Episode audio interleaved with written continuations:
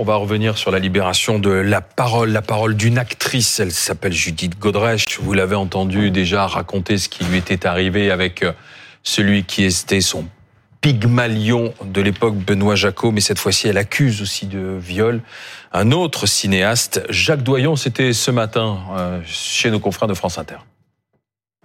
Mais qu'est-ce qu'il veut de vous, Doyon? Hum, Votre talent d'actrice? La même chose.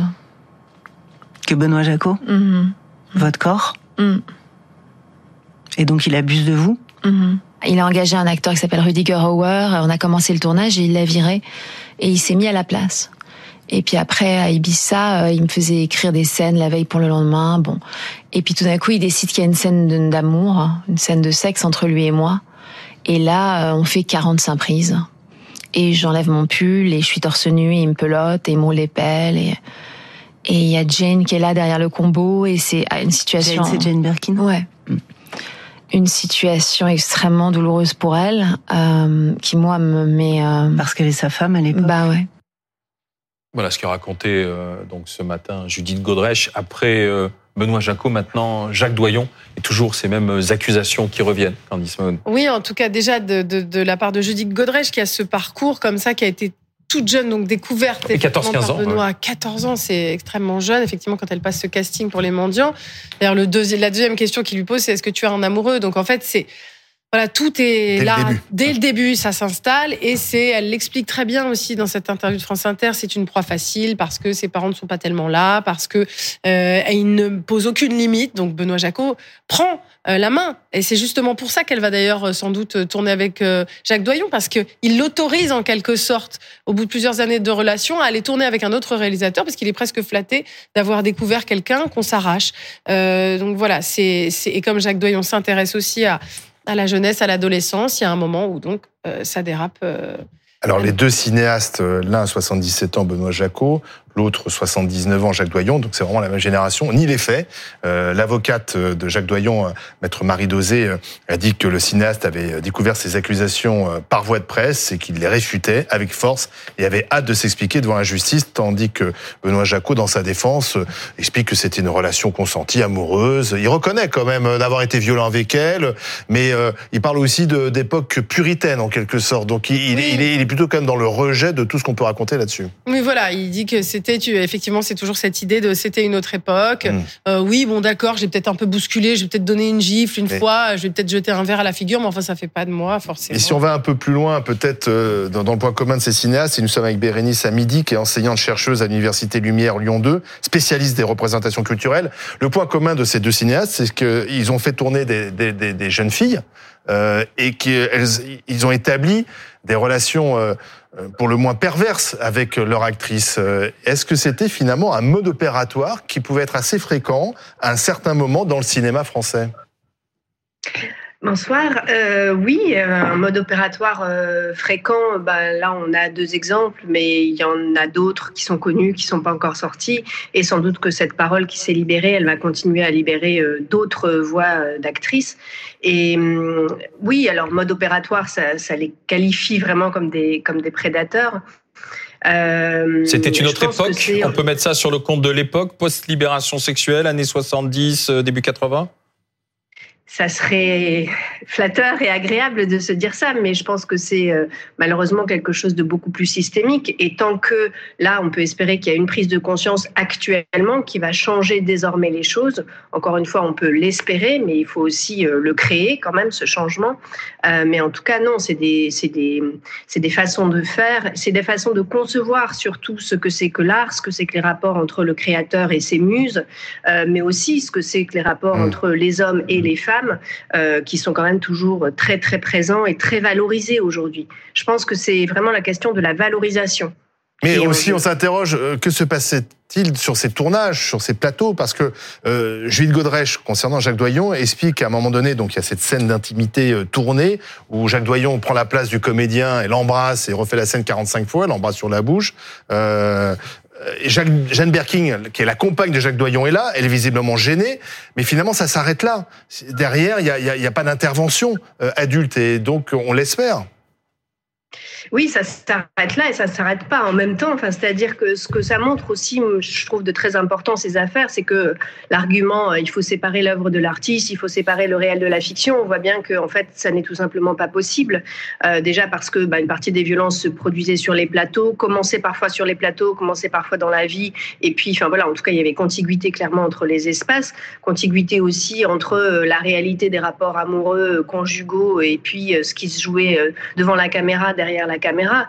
Donc il y a aussi une dimension, effectivement, comme vous dites, systémique, c'est-à-dire que on voit bien que tout ça a pu continuer parce que tout le monde a laissé faire, en fait, que personne. Mais pourquoi est-ce qu'on laissait faire?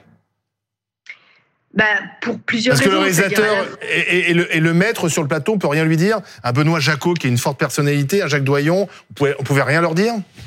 Ouais, puis au-delà de la personnalité, en fait, c'est des hommes de pouvoir, c'est eux les chefs. Mmh. Sur le plateau de tournage, c'est eux les chefs. Donc, ce qui se passe dans le Mmh. milieu du cinéma, malheureusement, c'est à la fois une exception au sens où c'est assez extrémisé, et puis c'est très, voilà, mis en lumière, euh, et puis euh, romantisé par la fiction, et en même temps, c'est juste typique de ce qui se passe à chaque fois qu'il y a des relations de pouvoir, et que bien sûr, tout le monde a envie de continuer. Euh, Qui, sur le plateau de tournage, va contredire le réalisateur ou l'acteur star quand il s'agit de Depardieu Euh, Ouais. Clairement, il se passe ce qui se passe à chaque fois qu'il y a des hommes de pouvoir qui ont du coup un sentiment euh, de toute puissance, mais qui n'est pas que un sentiment, qui est une réalité. Mais là, on est aussi face à des cinéastes qui utilisaient euh, en fait ces, ces jeunes filles comme leur création. Euh, comme euh, ce sont des Pygmalions et, et donc Gilles Godrèche doit devenir ce que Benoît Jacot voulait. C'est ce qu'elle raconte hein, très bien dans, dans, dans ce papier dans, le Monde.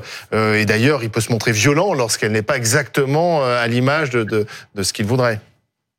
Oui, et c'est là- mais là, et là aussi, on voit à la fois le caractère à la fois exceptionnel et en même temps exemplaire et typique, c'est-à-dire que c'est ce qui se passe dans toutes les relations d'emprise telles qu'elles ont été décrites par les psychologues, par les sociologues aussi.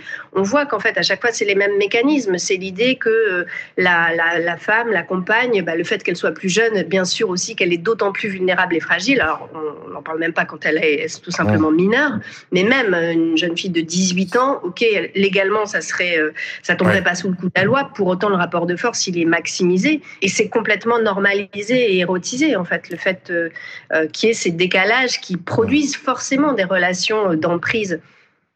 Euh, Iseline Fourtig-Dutard, vous êtes militante féministe, vous êtes coprésidente de l'association Ensemble contre le sexisme. Merci Judith Godrèche, merci de, de parler, de faire tomber tous ces hommes de, de leur piédestal. On n'en est qu'au stade d'accusation, il y aura peut-être pas de procès d'ailleurs, hein, vu la prescription, mais Mais euh, c'est bien qu'elle continue de parler.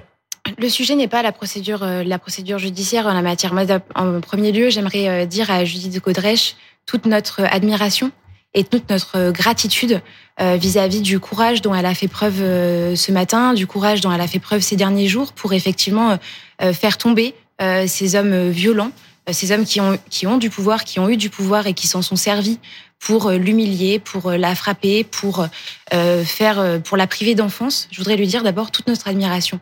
Puis elle a dit quelque chose euh, ce matin sur euh, France Inter qui a beaucoup résonné, euh, je trouve. Elle a dit il aurait fallu une armée d'adultes. Ces adultes, ils n'étaient pas là. Ses parents, euh, on peut, par- à commencer par son père, qui, qui était pourtant sur les tournages. Hmm. Euh, on peut Pas quand même. Oui, enfin, on peut Hmm. s'interroger, qui donnait des autorisations, Ouais. hein, parce qu'il fallait Ah oui, des autorisations, elle était mineure. Et Donc elle- en fait, il y a déjà la responsabilité parentale qui laisse euh, leur enfant euh, entre, Oui, mais- entre les mais mains de en- prédateurs. En l'occurrence, au-delà même de la responsabilité parentale, qui effectivement est un sujet, puisque moi je trouve que ces, ces différentes affaires nous interrogent beaucoup en matière de protection de l'enfance, de lutte contre les violences sexuelles faites aux enfants, de lutte contre l'inceste aussi, parce que les, les statistiques de la Civis sont euh, éloquentes, 160 000 enfants. Là, on a affaire de la pédocriminalité. on a affaire à de la pénocriminalité, c'est euh, c'est évident et c'est ce qu'elle décrit. Elle, elle décrit des, des, des phénomènes où elle s'est retrouvée euh, complètement sous la domination d'un homme qui en a fait ce qu'elle ce qu'il voulait, Mmh. pardon.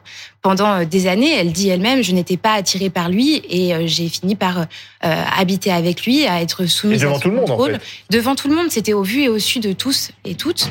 Et Alors pourquoi? Parce que c'était une époque où finalement euh, on, on laissait faire, euh, ça posait pas de problème. Ah, ça posait ça, ça posait des problèmes. Il y a, il y a des les militantes féministes, ça fait euh, des décennies euh, Bah, qu'elles se l'époque, on les mobilisent. On les entendait pas suffisamment, mais je pense que la Pardon, libération mais de la La parole. Le film, euh, la- le- et Candy se rappelait tout à l'heure, La Désenchantée de Benoît Jacot, c'est un film qui a été encensé par la critique. Personne n'a trouvé rien à redire.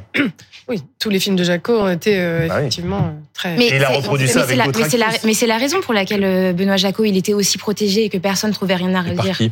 Il était protégé par le milieu, il était protégé par le monde du cinéma, le monde de la culture, le monde des médias. Et dans ce monde-là, les enfants étaient jetés en pâture. Et les jeunes actrices étaient jetées en pâture. Elles n'ont absolument pas été protégées par leur statut d'enfant. Tout à l'heure, vous avez dit, euh, Bérénice à midi, on ne sait pas tout. Il y a d'autres histoires qui pourraient sortir. Vous dites qu'il y a euh, là, il y a des noms qui, qui sont cités. Rappelons qu'il y a présomption d'innocence, que les deux cinéastes nient les faits. Il y a eu l'affaire euh, Jean-Claude Brissot qui, qui, a disparu de, depuis. On parle aussi de Philippe Garel, même génération. Hein. C'est un cinéma d'auteur français. Mais vous dites qu'il y a d'autres réalisateurs, on le sait, et que peut-être un jour il y aura aussi des témoignages euh, courageux comme celui de Judy Godrèche qui pourrait apparaître.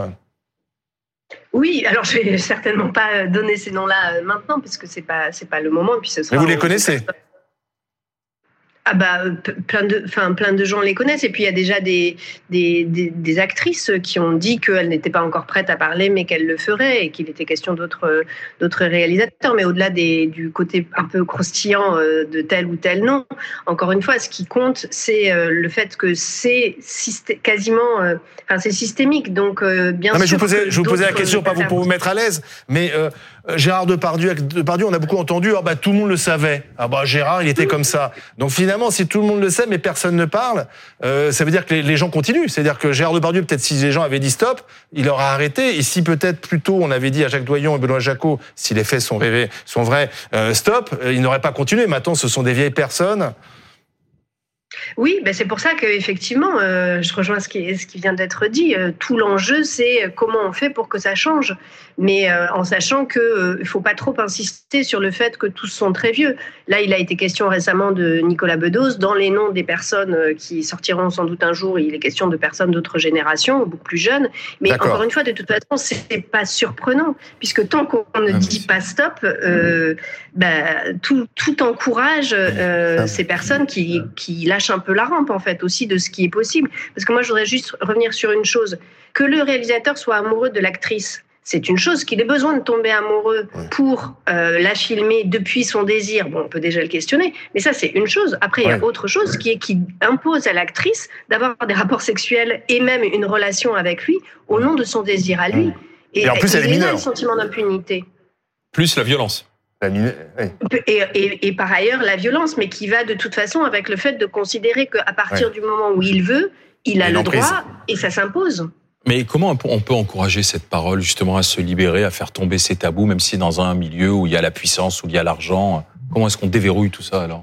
Eh bien, on continue, on continue à dire aux victimes et aux courageuses victimes qui témoignent que nous les croyons, que euh, leur parole est euh, respectable et donc on doit la respecter, qu'on doit les entendre et qu'on va faire tout ce qui est en notre pouvoir pour que ça n'arrive pas à d'autres euh, petites filles et à d'autres enfants. Je crois que c'est comme ça qu'on lutte contre la culture du viol. C'est en luttant contre le sexisme, c'est en luttant contre la sexualisation des enfants, c'est en, luttant pour les droits des petites filles à ne pas être, encore une fois, jetées en pâture euh, dans les bras d'hommes puissants. Et c'est en considérant que tout ça c'est terminé, que l'impunité s'est terminée et que la société ne le tolérera plus. Ben justement, il y a des choses qui ont bougé quand même euh, depuis que MeToo a éclaté dans le monde du, cinéma, depuis que ce mouvement est là. C'est ce qu'on va voir avec euh, Jeanne Daudet, justement. Comment on peut marquer cette révolution Alors, quelles sont les mesures qui ont été prises, Jeanne Alors, depuis le 1er janvier 2021, par exemple, le CNC conditionne le versement et l'attribution des aides à des obligations de prévention euh, du harcèlement sexuel. Ça comporte plusieurs points, je vous en ai mis euh, quelques-uns. Par exemple, la désignation d'un référent harcèlement obligatoire euh, dès l'instant où la structure fait plus de 250 salariés. Pour le moment, c'est obligatoire que pour ces grosses structures tous les employeurs, que ce soit les distributeurs, les exploitants, les producteurs du cinéma qui souhaitent un soutien du CNC pour leur film, doivent suivre une formation contre les violences sexistes et sexuelles. Et il y a euh, eh bien ce projet de l'élargissement de cette formation à l'ensemble des équipes de euh, tournage. C'est en cours de réflexion euh, en ce moment. Ensuite, pendant euh, le tournage. De nouveaux visages ont fait leur apparition, euh, leur apparition sur les euh, plateaux, notamment, on en a parlé de cette profession de coordinateur d'intimité. En fait, c'est cette profession qui est chargée d'encadrer les tournages de scènes à caractère sexuel. Ils sont encore très peu hein, à exercer, notamment en France, mais un projet de certification de ce poste est en cours. Cela a été annoncé en décembre dernier par donc le CNC, le Centre national du cinéma. Et puis ces, ces mesures depuis MeToo ont aussi servi à faire avancer les choses en matière de parité. Oui, effectivement effectivement, bon après, ça va doucement. Hein. Entre 2013 et 2022 en France, sur les films d'animation, documentaire ou fiction confondus, seuls 27% d'entre eux ont été réalisés par une femme. C'est encore très peu. Mais effectivement, on se rend compte qu'il y a tout de même chaque année un peu plus de femmes euh, réalisatrice. Regardez, quand, dans le nombre de films qui soutient, le CNC a recensé la part de femmes euh, pour ce qui est de la réalisation de euh, fiction. Il y a eu 23,4% de femmes réalisatrices en 2018 pour les œuvres de fiction. Ce chiffre passe presque à 33% pour ce qui est de 2022. Alors, pour le coup, les films sont généralement de plus petits budgets lorsqu'il s'agit euh, d'une femme euh, réalisatrice, c'est à noter. Pour ce qui est ensuite euh, de ce bonus parité, ça a été mis en place par le CNC en 2019, un bonus parité de 15% de soutien supplémentaire pour les films dont les équipes sont donc paritaires. Il y avait 13% de films éligibles en 2019, chiffre qui passe à 34% de films éligibles pour 2022.